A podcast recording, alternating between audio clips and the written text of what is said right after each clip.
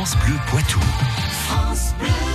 On sort notre science sur France Bleu Poitou avec euh, l'espace Mendes France de Poitiers, son site un curieux.live, le média qui démêle le vrai du faux.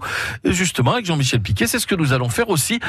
Imaginez le charbon, le bois qui crépite, l'odeur et la convivialité du barbecue. C'est sympa, hein mais les fumées qui sont dégagées lors de la cuisson de la viande traversent notre peau et ça pourrait contribuer au développement du cancer. C'est vrai, c'est faux cette histoire. Non mais t'es le roi de la saucisse ou t'es pas le roi de la saucisse? Bah euh, oui, Georgette, mais euh, les fumées de barbecue, euh, bah, c'est toxique et, et ça traverse la peau.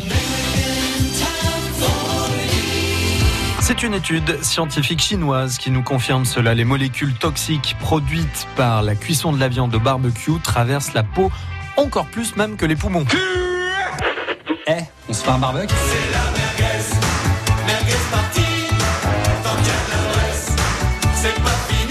Ces molécules toxiques sont considérées comme cancérogènes. On les appelle HAP, hydrocarbures aromatiques polycycliques. Elles sont en fait la conséquence de la combustion du charbon et de la graisse de viande qui tombe dessus.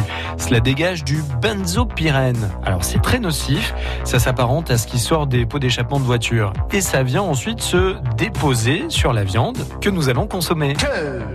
Le petit inconvénient peut-être quand tu fais un barbecue, c'est que après, euh, bah, tu pues tes vêtements sans te le carboniser. La peau ne joue pas complètement son rôle de barrière face à ces molécules.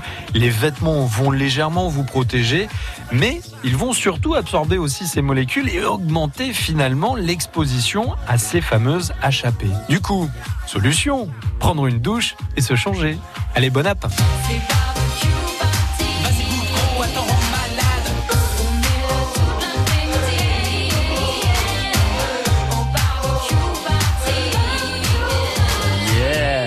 barbecue parti pour aujourd'hui. On verra ça dans un instant dans le bulletin météo. France Bleu Poitou.